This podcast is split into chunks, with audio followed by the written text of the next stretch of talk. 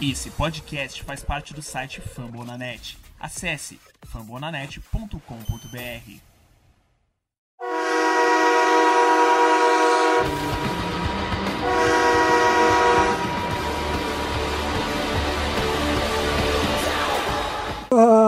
Fala, torcedor do time mais amado, mais querido, mais sofrido do Brasil, dos Estados Unidos, do mundo. Estamos falando do Dallas Cowboys. Sejam bem-vindos a mais um podcast do Blue Star Brasil. E aqui sou eu, cansado, com fome, mas sempre presente, né, Gabriel Platt? Sejam bem-vindos. Também, não sei se está cansado, não sei se está com fome, acredito que não. Mas está aqui, nosso participante de sempre, Vinícius. Tudo bem com você?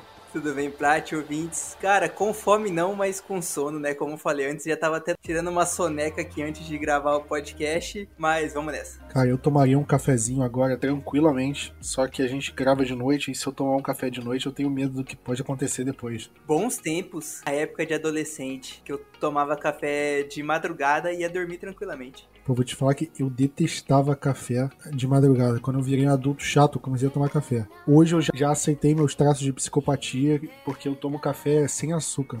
Mas isso não é o correto? Não, era pra ser o correto, mas muita gente acha, tipo, cara, um absurdo, tipo, não tem como tomar café sem açúcar, porque é muito amargo. Eu concordo, tipo, com açúcar é melhor, né? Mas sabe qual é o problema? Eu comecei a aprender isso. A gente só acha amargo o café sem açúcar porque a gente toma café muito ruim. Cara, eu ia tocar exatamente nesse assunto. Eu trabalhava no escritório no centro do Rio de Janeiro. E lá, quando o café terminava, quem percebia que o café tinha terminado fazia o café. Só que o pessoal passava o café muito mal, parecia que passava o café na meia, sabe? Tava muito ruim, muito ruim. Aí não tem como, café ruim, você tem que colocar açúcar para disfarçar. Aí teve um dia que eu fui na área lá para tomar um café, aí eu vi que o café tava vazio. Cara, eu não queria passar café de jeito nenhum, tava morrendo de preguiça. Quer saber? Vou dar uma de doido aqui, vou fingir que não vi e vou tomar café na rua, dane-se. E aí fui numa na livraria Saraiva pra, pra tomar um café, que tinha um cafezinho lá. E aí pedi um café, cara, quando eu tomei o café de lá, tipo, a diferença de um café, e olha que o café da Saraiva nem é o melhor do mundo, mas é bom. Eu percebi tanta diferença que naquele café, cara, esse café é bom o suficiente a ponto de não precisar colocar muito açúcar. E aí que eu fui reparando a diferença de um café bom de um café ruim, sabe?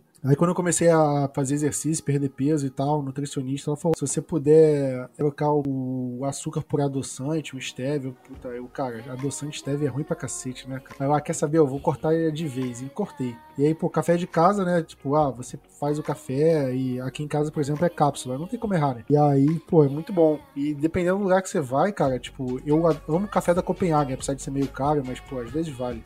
Tá aí, ó, o, o, o, dinheiro dos assinantes, ó, pra onde tá indo? Café da Copenhague.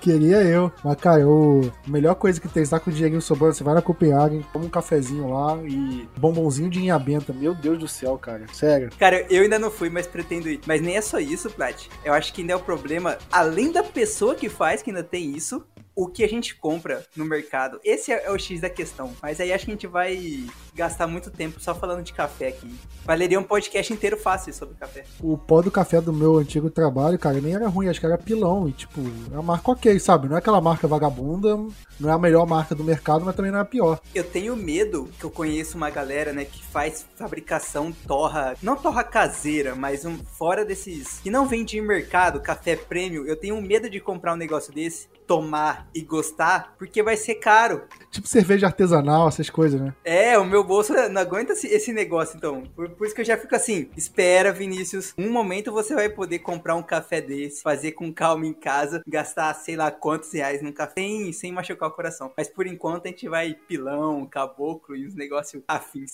É igual, é igual comida japonesa, cara. Se ainda não nunca experimentou, segura um pouco. Espera ter dinheiro para experimentar, porque quando você gosta, já era e vai ter que ficar pagando rodízio. Eu sou cuiabano demais para gostar de peixe cru. Eu prefiro peixe Qualquer forma de peixe menos cru. Cara, eu, eu amo. Mas enfim, pergunta do dia: você põe açúcar no café ou não? Responde nos comentários do podcast, manda nas nossas redes sociais, porque eu não consigo mais pôr açúcar no café. Pra mim, eu sou time sem açúcar. Mas vamos falar do que importa. A gente tá cinco minutos aqui só falando de café, de, de comida. Vamos falar do, do que? Do tema principal do podcast, né? Por favor, que é o nosso grandioso Dallas Cowboys, que finalmente fez alegria na pré-temporada, né, Vinícius? A gente só costuma reclamar aqui de jogo de pré-temporada, que o jogo é ruim, que o Cowboys perde, que, pô, ninguém presta no jogo jogo. E dessa vez a gente viu o time ganhando, né? O time ganhando, jogando bem, com bastante coisa para ver. E o Cowboys ganhou o jogo por 32 a 18. E foi um jogo que deu pra tirar muitas coisas positivas, né? Se a gente no, no primeiro jogo a gente viu o Cowboys passando por muitos problemas nos dois lados da bola, muitas faltas, nesse jogo a gente já viu uma, uma melhora, né? Óbvio que não dá pra tirar muito do coletivo em relação à pré-temporada, mas é melhor pra gente assistir um jogo onde o time no geral joga bem, né?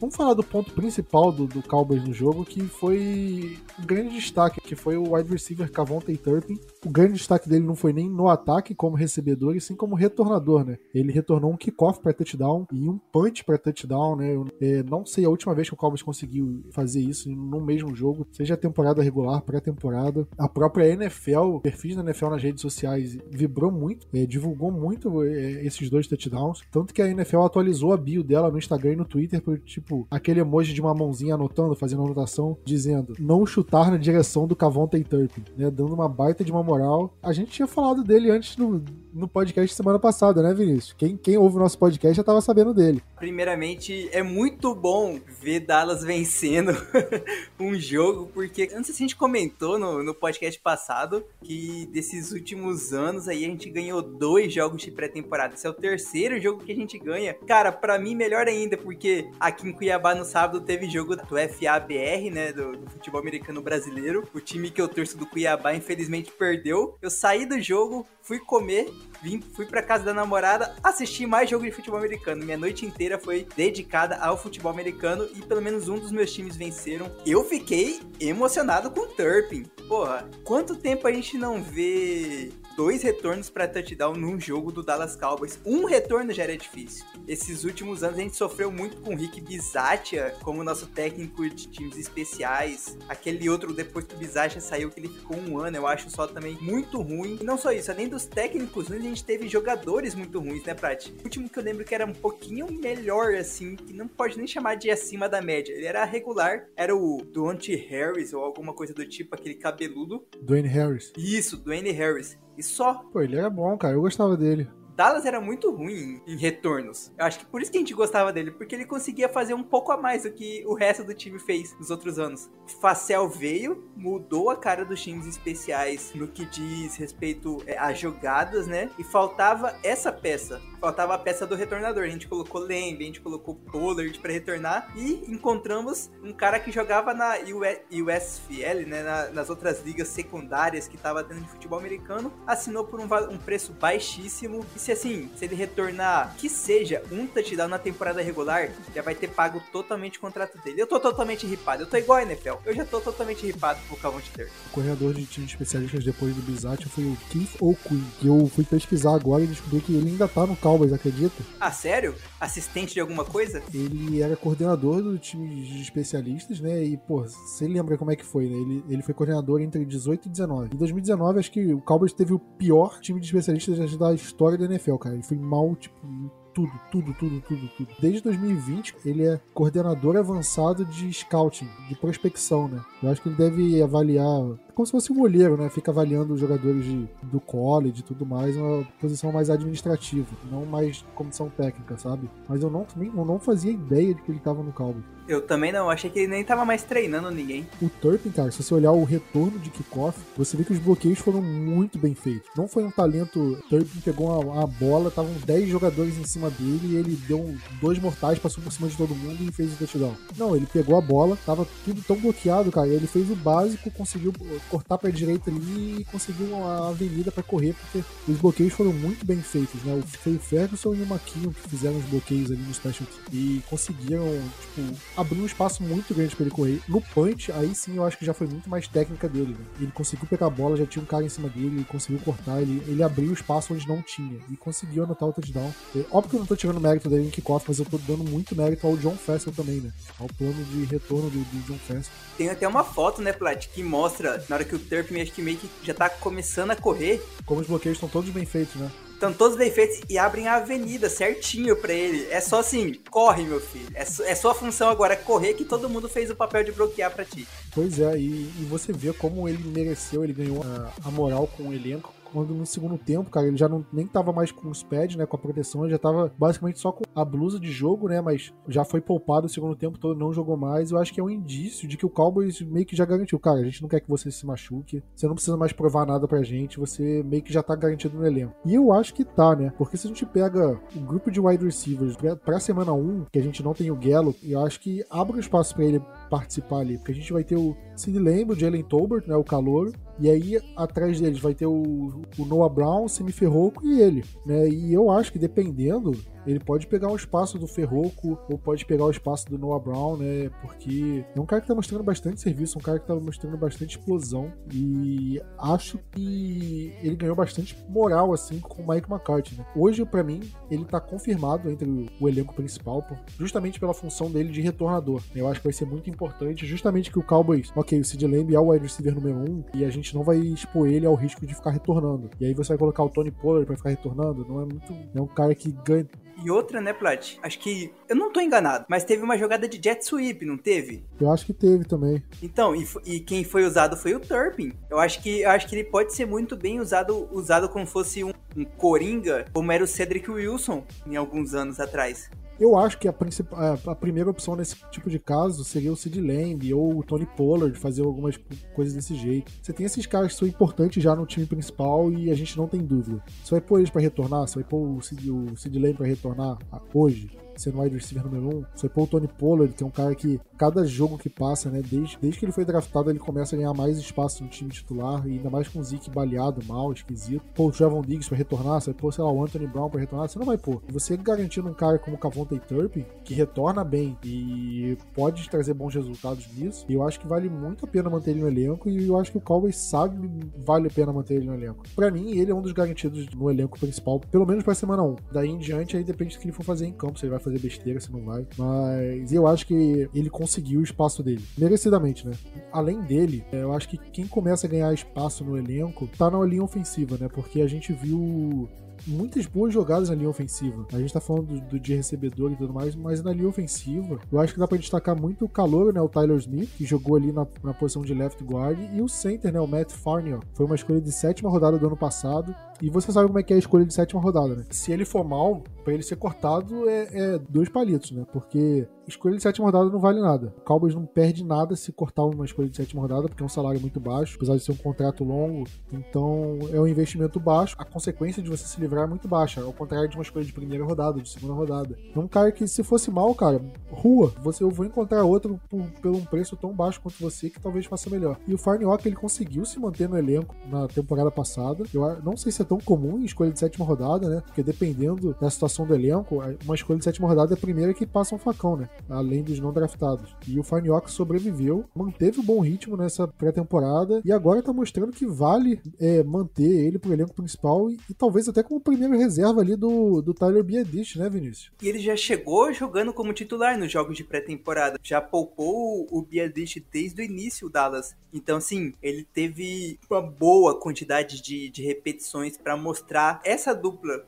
Tyler Smith e o Farniok foi muito bem. E mesmo depois, quando o Farniok foi para guard, eu acho que o Alec Lindstrom foi para center, ou colocaram outro center. Eu sei que teve momentos que o Farniok foi para guard, ele também jogou muito bem. Os cinco titulares a gente praticamente tem garantido, porque falta uma peça ali que ninguém sabe ao certo quem será o titular. Mas no mínimo a gente leva sempre três reservas de linha ofensiva. Então o Farnell, que já é um desses três reservas, ele e o Govern ou o Tyler Smith, que sei lá quem vai ser o titular, quem vai ser o reserva, já tem as suas duas vagas garantidas. E aí vai sobrar só uma peça na reserva da linha ofensiva, que aí a gente entra no ponto da parte ruim, né, Plat? Que é o Josh Ball.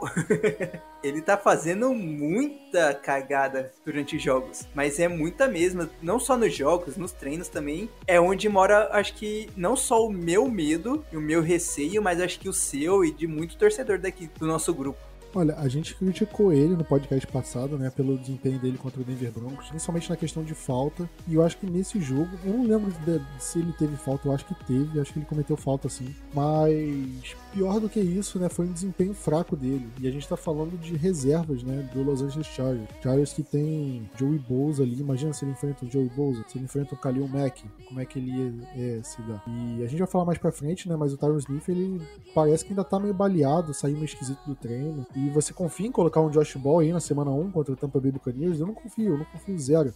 Se acontecer alguma coisa com o Tyron, a gente vai falar mais sobre isso, a gente tem que ir atrás de um veterano.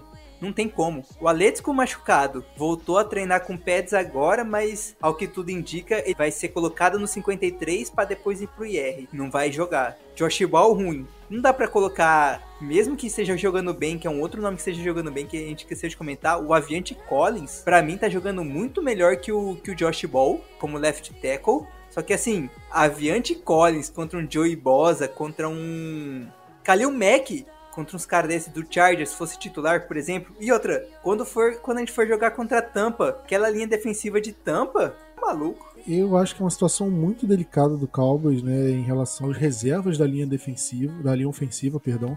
E a gente vê, cara, que esse tipo esses jogadores não estão rendendo o esperado, né? Principalmente o Josh Ball, o Avante Collins, mais ou menos, né, cara? Não é, é um cara que faz ali o dele, mas não é um cara, como você falou, não é um cara que, pô, machucou o Tyron Smith a gente coloca ele sabendo que ele pode, pode resolver a, a situação do Cowboys. Porque não vai resolver, né? Infelizmente. Pra mim é uma situação meio preocupante. Josh Ball, eu já começaria a pensar em, em cortar ele. Não rendeu o que se esperava. Na temporada passada ele se machucou, né? Mas basicamente não, não jogou em nenhum momento. E nessa temporada, né, pelo que a gente tá vendo de free agency, né, o que, que a gente vai fazer? Vai dar uma chance para ele por ser quarta rodada? Eu, sinceramente, eu não, não gostaria de ver ele como reserva imediato do Tyron Smith.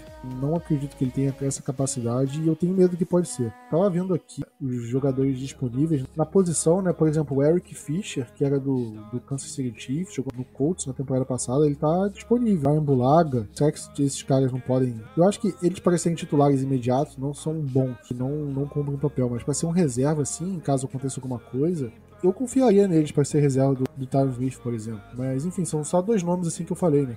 O Bulaga eu confiaria até pra titular, pô. É que, é que o Bulaga ele sofreu muito com lesão, né? Sim, né? Mas a época do Packers, nossa, ele jogava muito bem. É que ele no Chargers, cara, ele foi bem mais ou menos. Se machucou, não jogou tanta partida e acabou sendo. acabou jogando abaixo do que poderia. Mas é um cara que se você preferia trazer esse cara para ser um reserva, mesmo que esteja em baixa na carreira, ou você prefere dar uma chance pro Josh Ball que, pô, dois anos na liga e ele tá sofrendo pros reservas do Chargers. É, é difícil, né? É, é, difícil confiar no Josh Ball. Não me surpreenderia ver o Josh Ball fora do Cowboys, tá? Hoje eu não vejo ele como um jogador que pode agregar na temporada regular. Ainda tem outros jogadores, tipo o Brylon Jones, tem aquele Lindstrom, Alec Lindstrom, né? Lindstrom também, não vejo grande coisa também, eu acho que. Mas eu acho que esses jogadores talvez acabem parando no practice squad da vida e retornem. Talvez até o Josh Ball volte assim, mas eu já não gostei nem da escolha dele, porque daquele histórico dele de agressão, é, agrediu a namorada, foi expulso de Florida State por isso, e eu já fui meio contra a escolha. Não acho porque tinha uma escolha, tinha um guarda que foi pro Kansas City, que tá até como titular agora lá, ele era de Tennessee. E, cara, ele tava caindo, tava caindo na escolha do Cowboys e o Cowboys não quis pegar esse cara e, por hoje ele resolveria tantos problemas do Cowboys, sério, tantos problemas que ele resolveria e, e o Cowboys deixou passar. É Trey Smith, lembrei. Mas agora falando de, de, uma disputa boa, né, que são os running backs, né? Porque a gente já tem garantido o Ezekiel Elliott e o Tony Pollard como running back 1 e 2, ou 1A e 1B, né? Porque o Zeke era um, por garantido, né, quando chegou em 2016, desde a temporada de 2018, né, que foi quando o Pollard chegou. O Zeke vem caindo tanto de produção e o Pollard subindo tanto de produção que hoje em dia a gente não. O Zeke não é mais aquele é, titular para fazer para correr 20 vezes por jogo e o Tony Pollard só entrar quando o Zeke tá cansado. Né? Eles estão revezando muito e vão basicamente isso. Só que em algumas dessas temporadas o Cowboys nem levou um running back 2, um running back 3, perdão, porque os dois já se garantiam e não precisava de mais ninguém para compor. Mas a gente tá vendo, Vinícius, pelo menos nesses dois jogos aí, que a gente tem dois running backs ali no elenco que estão correndo muito bem na temporada, na pré-temporada. Né? Que são eles o Rico Dowdle, que já estava no elenco de temporada passada, e o Malik Davis, né? Dois jogadores que estão fazendo muito bem o papel. Eu gosto muito do Dowdle, mas o Malik Davis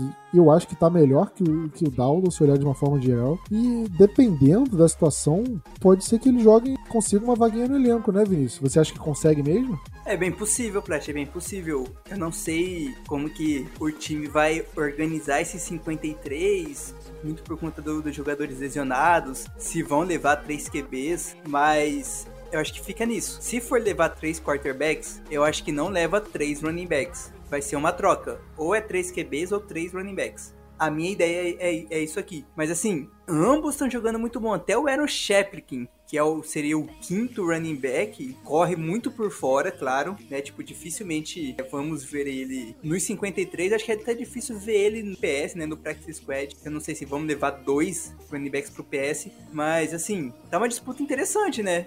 O Malik Davis e o Rico Dowdle. Eu não sei se a gente consegue segurar esses caras para os próximos anos, porque eu espero ver um dia de novo Dallas fazendo como a gente fez na época do Darren McFadden e Alfred Morris. Fazer um, um comitê de, de, running backs. A gente viu que pagar muito, muitos milhões para um tal de Ezekiel Elliott não deu tantos resultados assim, né? O retorno não foi maravilhoso pós-contrato assinado. Então é bom ver esses caras jogando muito bem na pré-temporada e quem sabe num futuro 2023, 2024 ter eles como titulares até do Cowboys. Eu não acharia ruim. Eu não sei como o resto do povo iria olhar isso, mas com o Pollard sendo um líder, líder desse grupo, colocando mais dois caras novos, muito novos, porque o, Malik Davis é calouro e o, e o Dowdle eu acho que é segundanista. Isso, segundanista. Seria um grupo muito novo, recebeu pouquíssima pancada no profissional. Teriam três corpos muito novos no, no grupo de running backs. Acho que seria muito interessante, mas acho que Dallas ainda não é peitudo o suficiente para fazer isso. Eu não sei se colocaria três quarterbacks no, no, elenco principal, não. Eu talvez colocasse reserva só, que aí ficaria entre o Cooper Rush e o Will Greer, e um outro no practice squad, que aí seria o que sobrar dos dois, ou dependendo até o Dinute, né? Não tá jogando mal, mas também é difícil confiar nele, né? É que todo mundo cansou do Dinute, né, cara? Essa é a verdade, já tá. Já, já deu, já deu. Mas eu não duvidaria de um running back 3, não. O Cowboys teve, teve no elenco, né, o running back 3 na temporada passada, que foi aquele que era do Eagles. Esqueci o nome dele. Corey Clement. Corey Clement. Teve no elenco, eu não sei se desde a semana 1, mas ele, ele tava no elenco ali uma boa parte, inclusive fez touchdown contra o próprio Eagles, né? A única lei no mundo que funciona. Essa é a lei do ex, né? Mas eu acho que talvez esse, esse último jogo da pré-temporada possa servir como prova final, prova de fogo aí. Qual dos dois running backs vai fazer parte do elenco, merece fazer parte do elenco principal para semana 1. Se vai ser o Malik Davis, se vai ser o Rico Daldo, ou se não vai ser nenhum, né? Porque se os dois jogarem mal, o Cowboys pode simplesmente, ah, beleza, não confio nos dois para fazer parte do elenco principal e beleza. E se os dois forem muito bem, eu não acho que o Cowboys leva quatro running backs. Aí acho que é muito ilusório acreditar nisso, na posição bem desvalorizada que é a posição de running back hoje em dia dia. Mas agora falando do outro lado da bola, né, do lado da defesa, eu acho que a gente pode falar do seu xodó, né, Vinícius, que é o Israel Mukuamo, que na temporada passada a gente viu pouco dele, a gente viu ele jogando até relativamente bem, assim, pré-temporada, mas não foi tanto. Durante a temporada regular ele praticamente não jogou, deve ter jogado alguns snaps em special teams e tal, e pelo menos nessa pré-temporada ele vem jogando muito bem, nesse jogo da pré-temporada contra o Chargers, eu me arrisco a dizer que ele foi melhor em campo acima do que do Cavonte Turpin, que ele fez muitas jogadas, muitas jogadas. E ele acho que foi o jogador de defesa que mais teve snaps, né? Ele e o Marquise Bell, que também é outro que jogou muito bem. Inclusive, não achei necessário botar o Mukuamo o jogo todo. Eu acho que ele poderia ter sido poupado, porque chegou lá no meio pro fim do terceiro período, você já tinha o time todo poupado já e o Cowboys manteve ele lá. Pô, vai que o cara se machuca. Tá querendo ver mais o que dele, se ele já tava jogando muito bem, né? Eu acredito que vai ser difícil tirar o Mukuamo e o Belder desses 53 nisso. Você acha também que. Garantir, eu acho que é uma palavra forte, mas que o Cowboys vai ter que fazer um esforço para manter os dois, porque se cortar, eles não voltam pro Black Squad. Até que enfim, será que dessa vez um jogador querido meu vai vingar, Plat? Porque eu gostava muito do defensive end, que já nem tá mais em Dallas, acho que tá no Jets que é o, o, o, Eduardo, o Edu, né, que é assinante e tudo mais, sempre me enchia o saco com isso. Eu esqueci o nome do defensive end. É muito bom que eu acompanhei ele desde a época do draft, porque. Quer que eu fale o nome dele? Falei, falei, eu vou chorar. Jogador de quinta rodada, Bradley. Anai! é isso aí. o próprio homem. Ah, eu também gosto muito do Tyler Biadish, eu sou um, um defensor do Biadish e tá rendendo. Mas o Mukoma era outro. Cara, ano passado praticamente não aparecia. Ele aparecia até pouco nos times especiais. Quando ele era relacionado nos jogos, quando ele não ficava inativo, teve isso. Transformou, tá, pelo menos está transformando da água pro vinho em 2022. Tá jogando muito bem, tanto nos treinos. Você já citou aí nos jogos, ele jogou. Nossa, ele jogou muito bem e parece que o cara tá com vontade de dar pancada, né? Eu até comentei em algum lugar isso durante o jogo, no sábado. Tá com vontade de, de, de dar teco não tá com medo de, na hora de finalizar a jogada e a gente precisava, precisa muito de um safety dessa forma.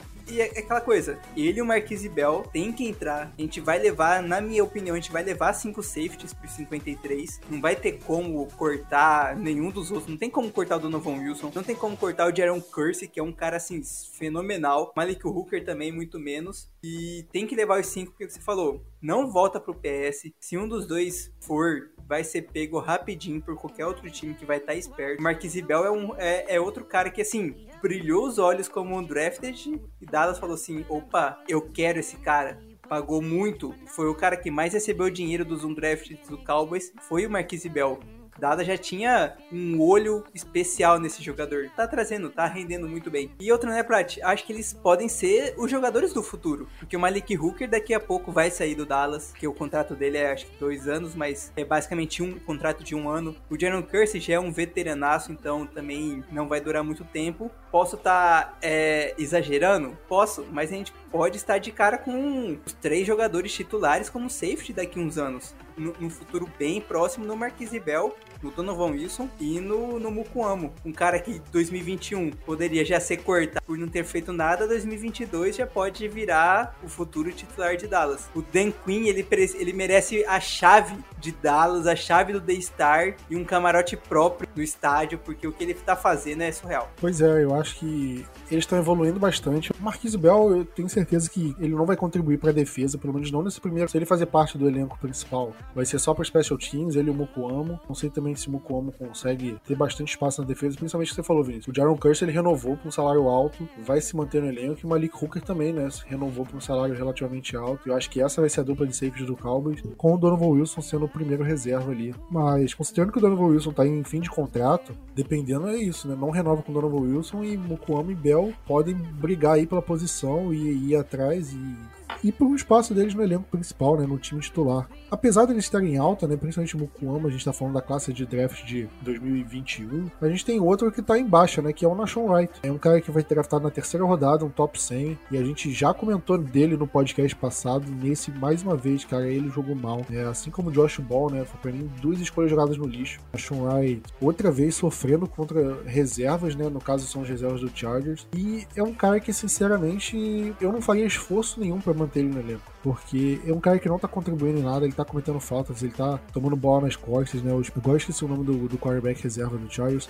mas ele conseguiu fazer um passe muito longo em cima, nas costas do Nashon Wright, né? E é duro, cara. É duro ver, porque é uma escolha de terceira rodada, basicamente jogada no lixo, porque é um cara que não tá contribuindo, não parece ter evoluído, né? Na temporada passada ele, ele chegou a ter alguns snaps como titular na defesa do Cowboys, e agora, cara, eu, eu não confio nele para jogar no Cowboys, não confio. Então eu acho que é melhor o Cowboys Cowboys admitir que errou de uma vez, se livrar do jogador do que tentar insistir que ele pode melhorar, que ele ainda pode melhorar e colocar ele num jogo de temporada regular e, e aí? E aí o Cowboys aí ele toma 60 jardas nas costas, o Cowboys perde o jogo e aí?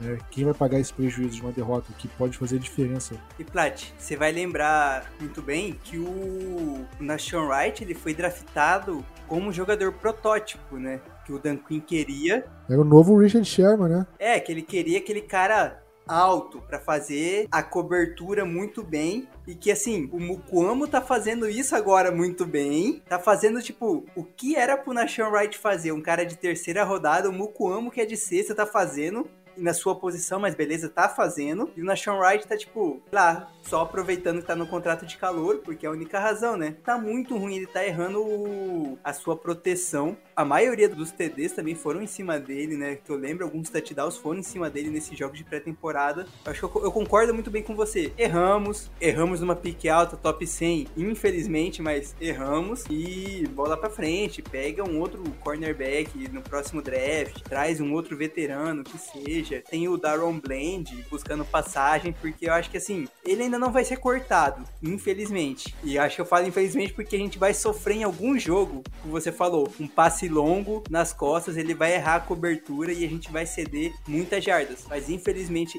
esse ano ele ainda não vai ser cortado, mas pro ano que vem acho que a gente vai ter essa graça alcançada. Ah, cara, eu já desconfio de que esse ano mesmo já pode tomar o facão nele aí, porque ele tá jogando muito mal, cara, muito mal pelas minhas contas de 53, eu conseguiria cortar ele tranquilo, sem peso na consciência.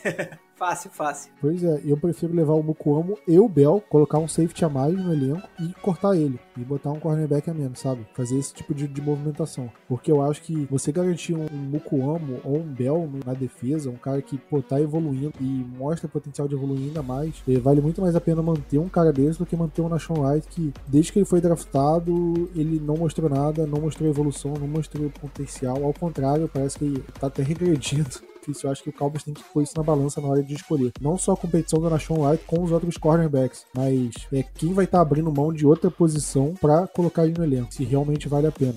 E eu acho que é isso que o Cowboys tem que ter em mente na hora de montar os 53. E Vinícius, eu acho que teve alguns outros destaques a mais, né? Porque é, eu quero falar principalmente do Tyrande, né? o Ferguson, porque ele mostrou basicamente seu Dalton Schultz mais novo, mais barato. Cooper Rush jogou muito bem com ele, Will Greer jogou muito bem com ele. E eu acho que se Dalton Schultz ficar pedindo muito dinheiro, Vinícius, é um abraço, tchau e, e vamos com o Ferguson, né? Fácil. Pra mim, ó, Ferguson, Sean McKeon e o Hendershot pra 2023. Eu tô tranquilo com esse grupo de Tyrants. Sem precisar gastar 10 milhões para mais nos chutes. Agradeço os, os, os, serviços prestados. Foi o melhor duo, praticamente um dos top 5 melhores duos com o quarterback. Foi ele, foi o deck e o chutes. Mas assim, armas não vai faltar pro deck. Tem recebedores, tem Tyrants, tem os, os running backs. Ele pode conseguir transformar algum desses outros Tyrants num outro chutes fácil, tranquilamente, sem precisar pagar 10 milhões e procura dinheiro para posições deficitárias que o Cowboys sempre vai ter. Além dele, dá para citar também o Tristan Hill, que foi um cara que a gente tava falando aí que tava meio esquisito, então poderia ser cortado, mas foi um cara que jogou muito bem nesse jogo contra o Chargers. Talvez ele tenha ganho uma moral a mais no elenco e pode sobreviver aos cortes, né, dependendo da forma como ele joga. Tô achando que ele vai ser igual a Fênix, esse cara vai renascer das cinzas de um jeito, tipo,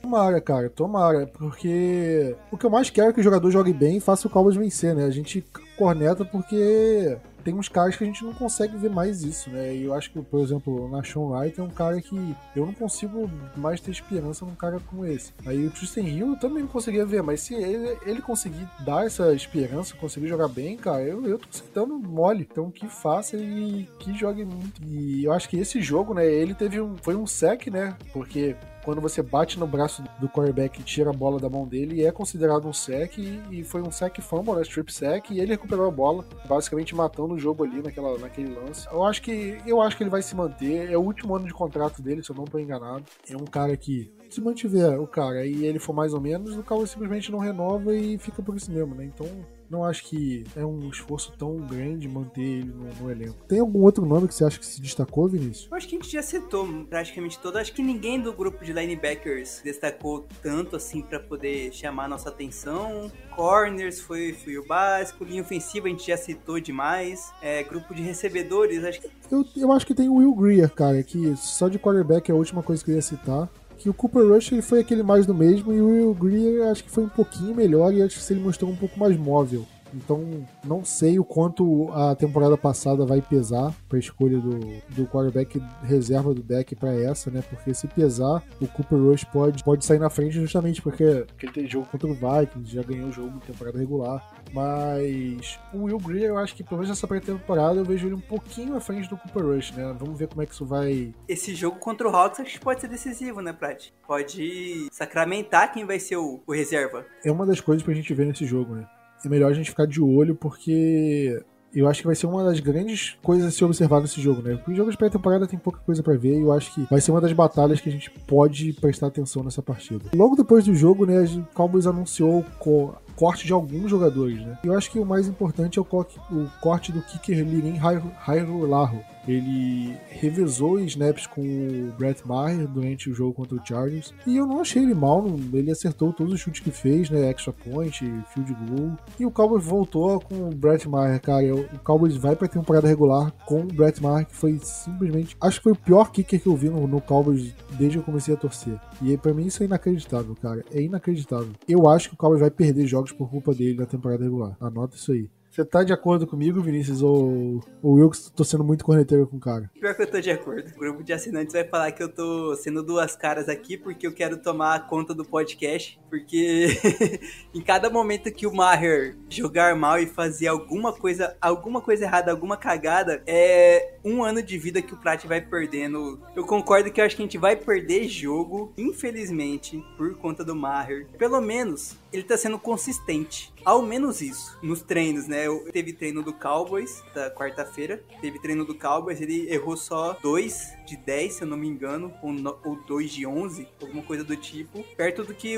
do que tava sendo Lirin e Gary Bay, já é uma uma baita evolução. Porém, a gente já viu ele em temporada regular sabe o que, que pode vir. Pode vir a emoção no field goal de 35 jardas, aquele chute certeiro de 56 jardas. Então, assim, eu ainda queria um outro kicker, mas já deu para perceber que Dallas vai com Maher e só vai procurar um kicker aleatório por aí se começar a ficar muito ruim durante a temporada regular. Pois é, né, cara? Eu, eu acho que ele não é um kicker confiável e a gente vai ver isso durante a temporada. Só que eu não quero ser aquele cara que vai chegar na temporada, ele vai errar e tá vendo, eu avisei, que não sei o que, vai torcer para ele errar, sabe? Eu quero que ele seja o melhor kicker da história a partir da semana 1 da temporada regular. Mas qual a chance disso acontecer? Para mim é ridiculamente baixa. Comentar o que acontece, espero que aconteça tudo bem, eu calhe minha boca e isso aconteça. Isso, dos outros cortes, né? O Cowboys, além dele, fez mais quatro cortes. Tem os nomes, porque foram basicamente jogadores não draftados, né? Jogadores que a gente já sabia que não iam ficar, pelo menos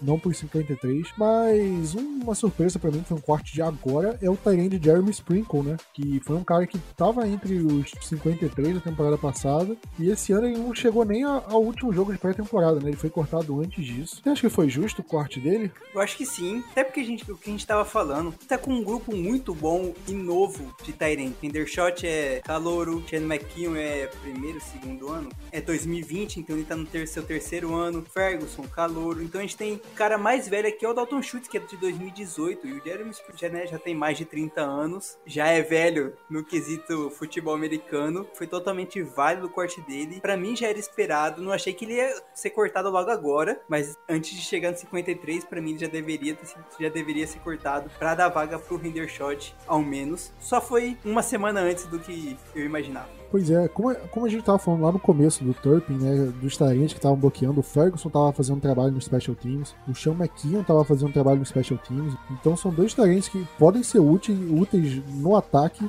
bloqueando ou recebendo passes, né, o Ferguson a gente já viu como tá recebendo bem passes, mas tem o Dalton Schultz, né, que teoricamente é o talento número um, você tem o Jeremy Sprinkle, que já não tava tão bem no ataque assim, e talvez nem contribua tão bem pro Special Teams, então por que, que você vai manter esse cara? Você vai levar quatro Tyrants? Eu nem sei se o Cowboys vai levar quatro Tyrants também. Então acho que já é uma antecipação de, de uma movimentação que a gente esperaria para os 53, né? Além disso, né, você já vê jogadores que podem rodar nos 53 hoje, né? A gente já falou de alguns, mas algum jogador que pode ser uma surpresa. Você acredita que tem algum jogador assim que ninguém tá falando muito nele, como por exemplo foi o Haha Clinton Dix em 2020, né? Que é um cara que ninguém tava falando e do nada saíram os cortes, dispensado. Eu tenho aqui na minha ideia que a linha defensiva que pode ter essas maiores surpresas. Terrell Bachan, Carlos Watkins também. Além do Tristan Hill, é outro cara que para mim pode ser cortado, porque a gente tem o quarteto titular da linha defensiva já de cara. Todo mundo sabe quem vai ser. DeMarcus Lawrence, Gallimore, Usa, Dorance. Braço forte, mão amiga. Tem o Quinton Bohanna que tá jogando muito bem, segundo anista. E aí tem aquela coisa, qual vai ser o nosso quarto defensive tackle? John Ridgey, que é calouro, Tristan Hill ou Carlos Watkins? É um jogador para três vagas. A gente pode escolher, claro, um dos veteranos, colocar o calouro no PS e cortar um deles. Ou a gente pode cortar ambos os veteranos e já colocar o calouro no 53. Eu acho que ao menos o Carlos Watkins deve rodar 53. O Terrell Bachan é outro que para mim vai embora porque a gente contratou o Dante Fowler, tem o Sam Williams que é jogador de segunda rodada, então jogador de segunda rodada tem que ficar no elenco. E tem o Chelsea Golston que também é um cara de passado que teve lesão, então eu imagino que Dallas vai segurar. E aí tem o que? Seis, já praticamente cinco ou seis defensive ends. Além de que a gente pode usar muito bem o, o Mika como pass rush, o Anthony Barr né, como pass rush também. E aí, se pensar que, dependendo, precisa levar cinco safeties, pode acabar sendo cortado um defensive end. Então, eu imagino que pode sim ter a chance do Terrell Bachan. E aí a gente pode ver, numa pancada só, três veteranos de linha defensiva sendo cortados. Eu acho que a maior surpresa disso de resto, pode citar acho que o CJ Goodwin, que é um cara que praticamente não joga como cornerback na defesa, é só como um ace nos times especiais. Porém, a gente não tá com essa capacidade de pegar uma vaga nos 53 apenas para ser um jogador de times especiais. A gente não pode fazer para isso e dessa forma o Guiden deve rodar. Pô, eu discordo de você, cara. Eu acho que ele não sai de jeito nenhum. No máximo, o Cowboys faz a manobra que ele fez na temporada passada. Tipo, sair no 53 com o Gooden cortado, mas foi só uma manobra para passar os waivers e o Cowboys conseguir manter alguns jogadores que não manteriam. E aí quando voltaram os waivers, quando ele passou pelos waivers, ele foi recontratado. Eu acho que o Gooden fica, o Gooden é importantíssimo Special Teams. Pô, ele salvou alguns jogos ali, algumas jogadas de Special Teams em retorno. Pelo menos eu não cortaria. O Terrell Bachan, ele jogou bem no jogo contra o Broncos, né, na pré-temporada. Eu também não sei se o Cowboys cortaria. Eu acho que ele é reserva imediato do DeMarcus Lawrence, que no outro lado fica o Fowler e Dorance Armstrong também, né, que a gente esqueceu de comentar. E o Sam Williams também, eu, mas eu não sei se o Sam Williams tá pronto. E eu acho que corte assim, talvez, sei lá, o Noah Brown da vida, que meio que tá dando mole aí, não tá, tipo, mostrando muita coisa. Mas vamos ver, é difícil prever, né, cara? Porque tem muita coisa, né? Muito jogador assim que pode ser cortado, mas também não é muito garantia. E outra, né, Prat? Ainda tem assim, igual a gente citou, Matthew Aletsko, você não sabe como que ele vai estar. Tá. James Washington vai pra, pra IR. Esses caras devem já entrar no 53 e na hora que entrar no 53 e ir pra IR, por exemplo. Então já abre de volta duas vagas. Eu tava vendo uma movimentação que, que o Jake McQuaid, eu ainda não entendi direito como eles vão fazer isso, mas beleza. O Jake McQuaid por exemplo, não estaria no 53 para puxar mais um jogador e depois colocar quem for colocar na IR e depois ele entra como recontrata, tipo, acho que fecha os 53 na terça, na terça ele é cortado, na quarta ele é recontratado. É um quebra-cabeça que é bem chatinho, mas aí sim, em umas situações dessas pode sobrar mesmo. O CJ Goodwin pode ficar, o Terror Bachan pode acabar ficando também, mas para mim ainda pode, pode ser cortado porque sair essa galera que já tá muito tempo no Cowboys. Assim, tirando o Good, o Baixão ainda não mostrou que merece tanto assim ficar contigo. Já aproveitando e seguindo, né? O Cowboy voltou para Dallas, né? Começou a fazer treinos abertos em Dallas. E eu tava dando uma olhada aqui nos lances, porque sempre sai, né? Treino aberto, aberto pra jornalista até pra torcida, né? Você vê, o Cowboys, pelo menos na semana, tem feito treino no Ford Field. Acho que é Ford Field, né? Ford. Enfim, o estádio que tem no The Star, né? Ford Center. Ford Center, Ford Field é do Lions, né? Esse é um negócio muito louco, né?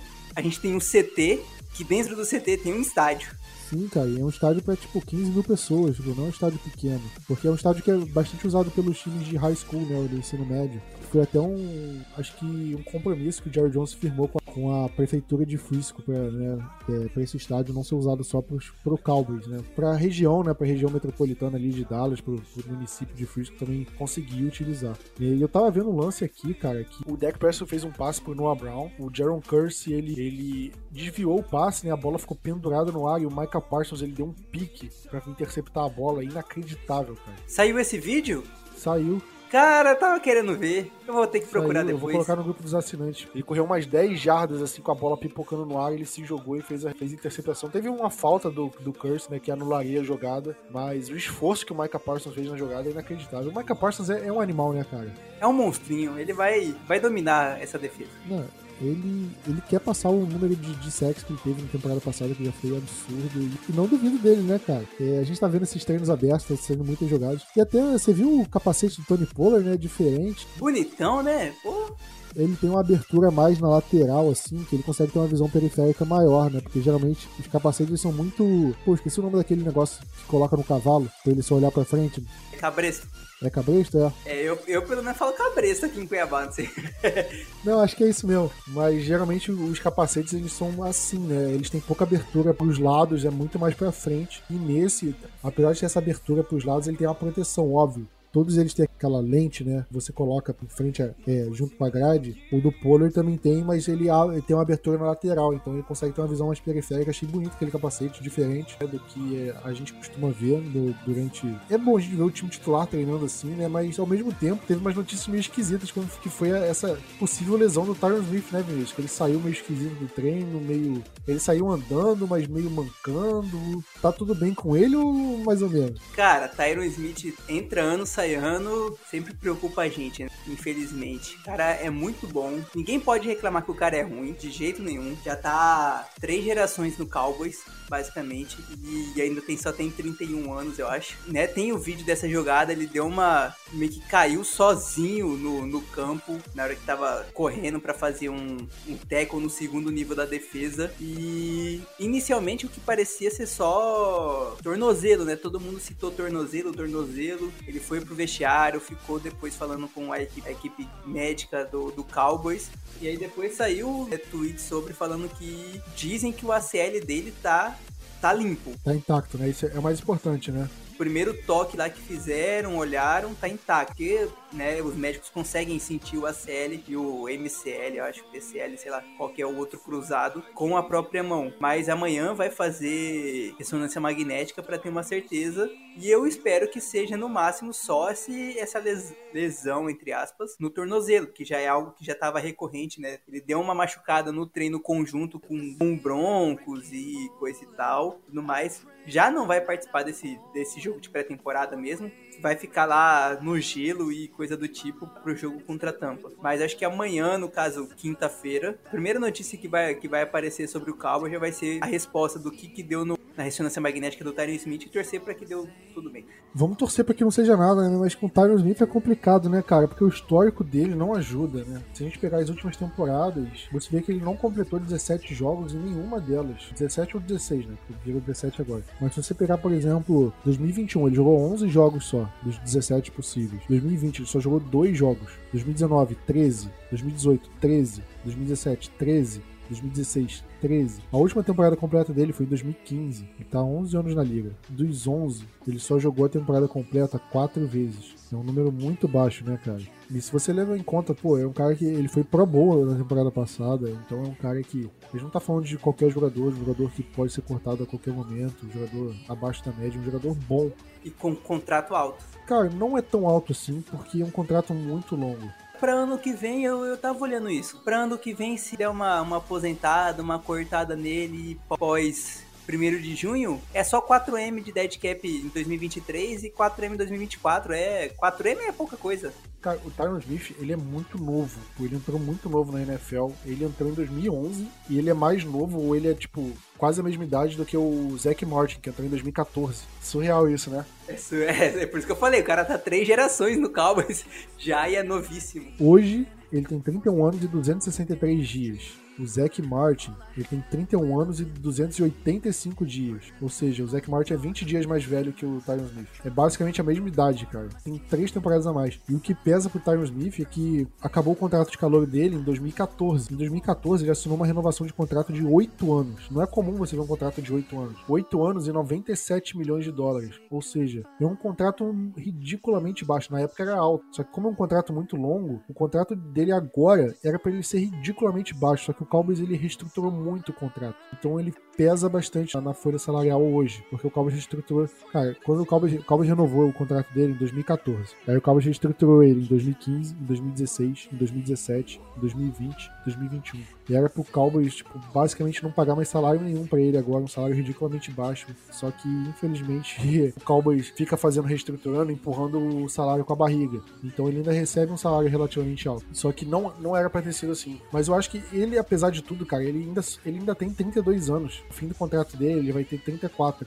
Então ele ainda pode jogar Tipo, a gente tá falando do, do Brian Bulaga, por exemplo. O Brian Bulaga tem, sei lá, 35, 36, né? Que a gente tava comentando pra ser reserva dele. É um cara que ainda pode agregar, só que tem que ver a durabilidade, né? Porque se a gente tá investindo 17 milhões de dólares, que é o peso do salário dele nessa temporada, um cara que ele não vai jogar. Se ele for jogar 12 jogos, é uma coisa, 17. Se for jogar 3 jogos, 5 jogos, Aí é difícil, né, cara? Porque tá pagando um salário pra um cara que não tá presente em campo na hora que importa. Teve um dos técnicos da NFL que falou, cara, das melhores qualidades que um jogador pode ter é disponibilidade. Além de toda a qualidade técnica, tática e mental, tem que ter disponibilidade. Porque não adianta nada você ter, porra, sei lá, o melhor jogador de todos os tempos, o cara, porra, é um robô. Arnold Schwarzenegger, Exterminador do Futuro, é uma máquina, mas chega na temporada ele não joga porque ele tá sempre machucado, sempre com problema e sempre perdendo jogos, sabe? E esse esse para mim é o problema do Tyron Smith. Não é problema tático, não é problema técnico, é problema de disponibilidade. Mas eu acho que tem que ver essa temporada, cara, porque se essa temporada ele deixar a gente na mão de novo em alguns jogos, aí,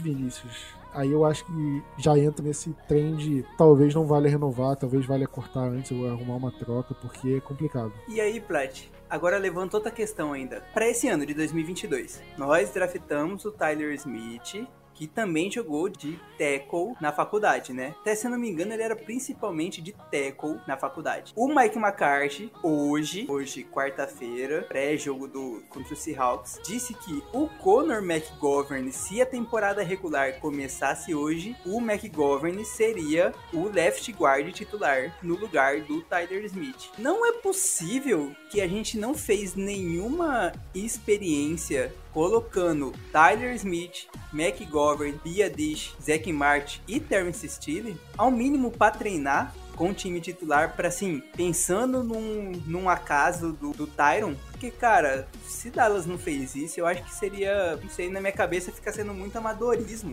porque a gente entende que o Tyron acaba perdendo alguns jogos, ok? E sempre existe a possibilidade de machucar e de perder muito mais jogos, é uma quantidade muito maior. Então, se já existia essa possibilidade e existe, já é factível, por que, que a gente não pôde aproveitar o training camp, aproveitar os treinos lá do começo, os outras e tudo mais, para pensar e colocar o, o Tyler Smith ao menos para testar ele como left tackle, porque assim, para mim, ele tem que ser já o titular como guard. Eu entendo o McGovern, mas se já, já se puxou o cara pra ser guard, coloca já ele como guard, no lugar do McGovern, e o McGovern vira o swing guard do time. Se ele não vai ser o titular, ele vai ser o McGovern, a gente ao menos tinha que testar ele como left tackle e ver o que vira, porque se na hora que chegar amanhã a ressonância magnética do, do Tyron mostrar que vai ser alguma coisa mais grave. A gente vai como Josh Ball, o Matt Walesco tá fora. Vai sobrar Josh Ball,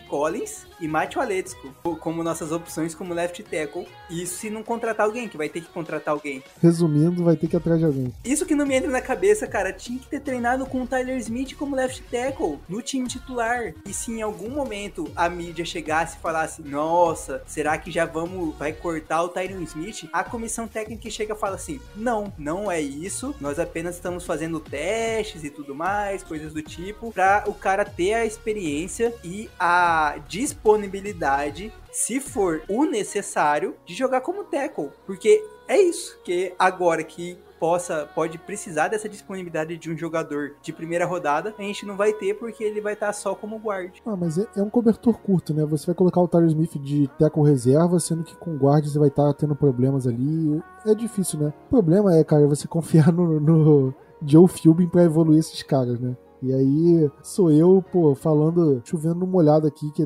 todo, todo podcast eu reclamo do Joe Philbin. Hashtag volta Mark Colombo. Pô, pra ontem, cara. Acho que não precisa nem ser ele, cara. Acho que se for qualquer um aí, um pouquinho. É um cara que, pô, consiga comer de talher e consegue dar bom dia, anda com as duas pernas, seja um quadrúpede. Eu acho que o Joe Filme, cara, ele não tem capacidade de atravessar a rua sozinho na faixa, sabe? De fazer uma compra e, e acertar o dinheiro que vai dar para o caixa né, na hora de, de pagar. Essas coisas básicas, sabe? De convivência. Consegue fazer o trabalho dele direito, cara. Eu tenho dúvida se ele consegue fazer coisas mecânicas, tipo abotoar uma camisa de botão, tipo, sozinho. Ele deve ser o cara que coloca o, o sucrilho antes do, do leite na. Ao contrário, o leite antes do sucrilho na, na tigela.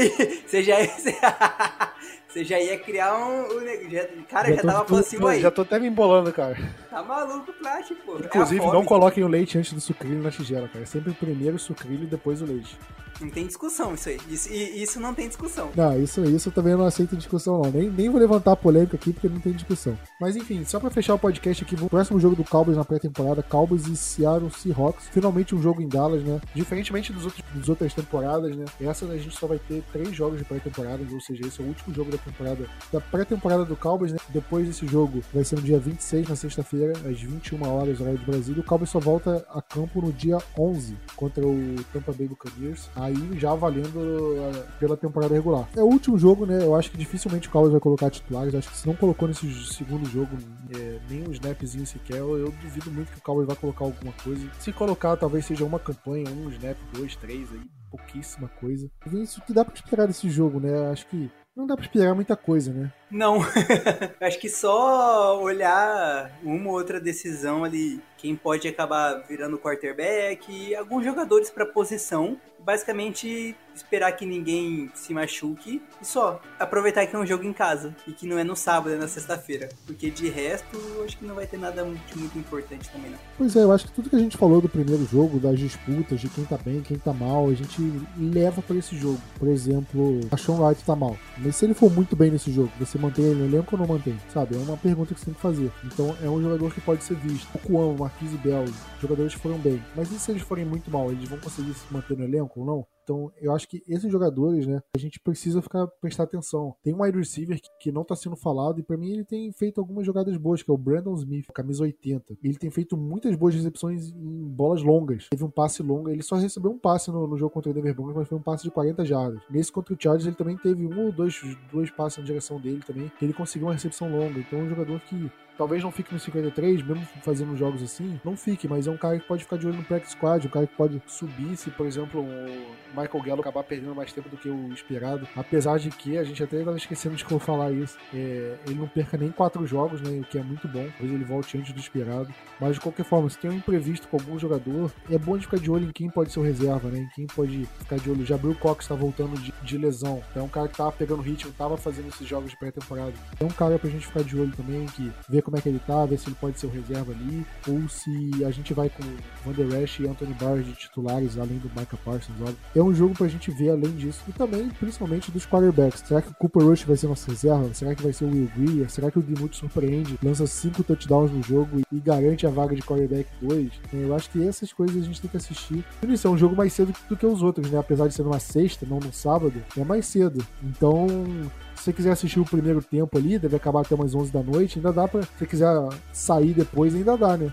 Pra galera que é baladeira, 11 horas da noite eu saí de casa, eu não saio mais não. Eu não consigo, eu não tenho mais essa façanha. Mesmo só tendo 26 anos, eu não consigo chegar 11 da noite e falar assim, vamos sair. 11 da noite e falar assim, não vou, eu vou deitar e ficar quietinho na minha. Tem boate barra balada né, que começa a partir de meia-noite, meia-noite e pouca, então mas, cara, olha pra minha cara que eu vou embalada. Ah, aí, aí é outra história, né? Tô falando de pessoal que curte, né? Esse tipo de coisa. Sim, pelo, pra, pra essa galera, dá pra assistir o jogo e, e ir festar ainda. Tem essa possibilidade. Dallas deu essa colher de chá na sexta-feira. Que é, assistir o primeiro tempo, né? Porque se assistir o jogo todo vai acabar uma da manhã e, pô, aí também. Mas se você não tiver planos numa sexta-feira, né? O que também acontece, né? Não é incomum. não, vamos, não vamos julgar o próximo.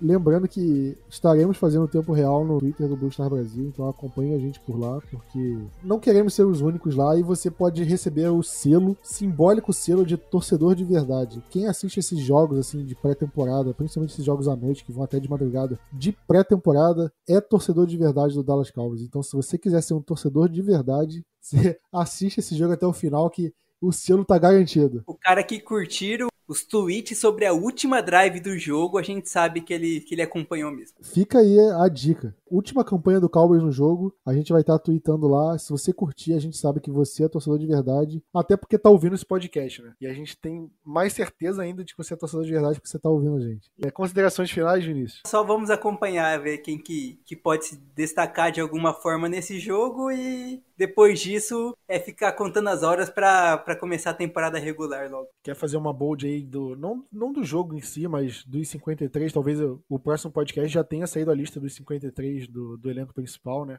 É, quer fazer uma bold assim ou não? É basicamente o que eu comentei no, durante o podcast. A minha bold vai ser que a gente vai sem, vai sem Terrell Bachan, vai sem Tristan Hill, vai sem Carlos Watkins, vai sem Nashon Wright. A minha bold é que o Brett Maher vai fazer merda contra o Seahawks, o Cowboys vai cortar ele e trazer um. Trazer o Cobra Kai. Pô, seria meu sonho, Kai for Beth, famoso Cobra Kai. Não sei se é bold ou só simplesmente a minha última esperança de não ver ele jogando no Cowboys na temporada regular. Pra quem é, é, é meio nerd, meio não, muito nerd, e assistiu Star Wars, vai lembrar a princesa Leia em Star Wars 4 ou 1, de acordo com você decidir. Em Star Wars 4, a Leia Organa mandando a gravação de vídeo pro, pro Ben Kenobi falando: "Você é minha única esperança". É o Gabriel Platt falando nesse momento. Mas ela mandou pro. Não foi pro Luke? Não, pô. Foi bem no comecinho do filme. Sim, no sim. ah, mas o Luke tava com o Obi-Wan, né? Eles estavam juntos. É que ele, ele não conhecia o Obi-Wan ainda. A Leia não conhecia não, o ela não conhecia o Luke, perdão, Isso, então ela não isso. conhecia o Luke. É, por isso que ela manda pro Kenobi. Sim, mas por que, que o Luke viu a, a gravação? Agora eu não lembro. É, Ele porque tava ele, por pegou. acaso lá? É porque ele pegou o R2D2, né?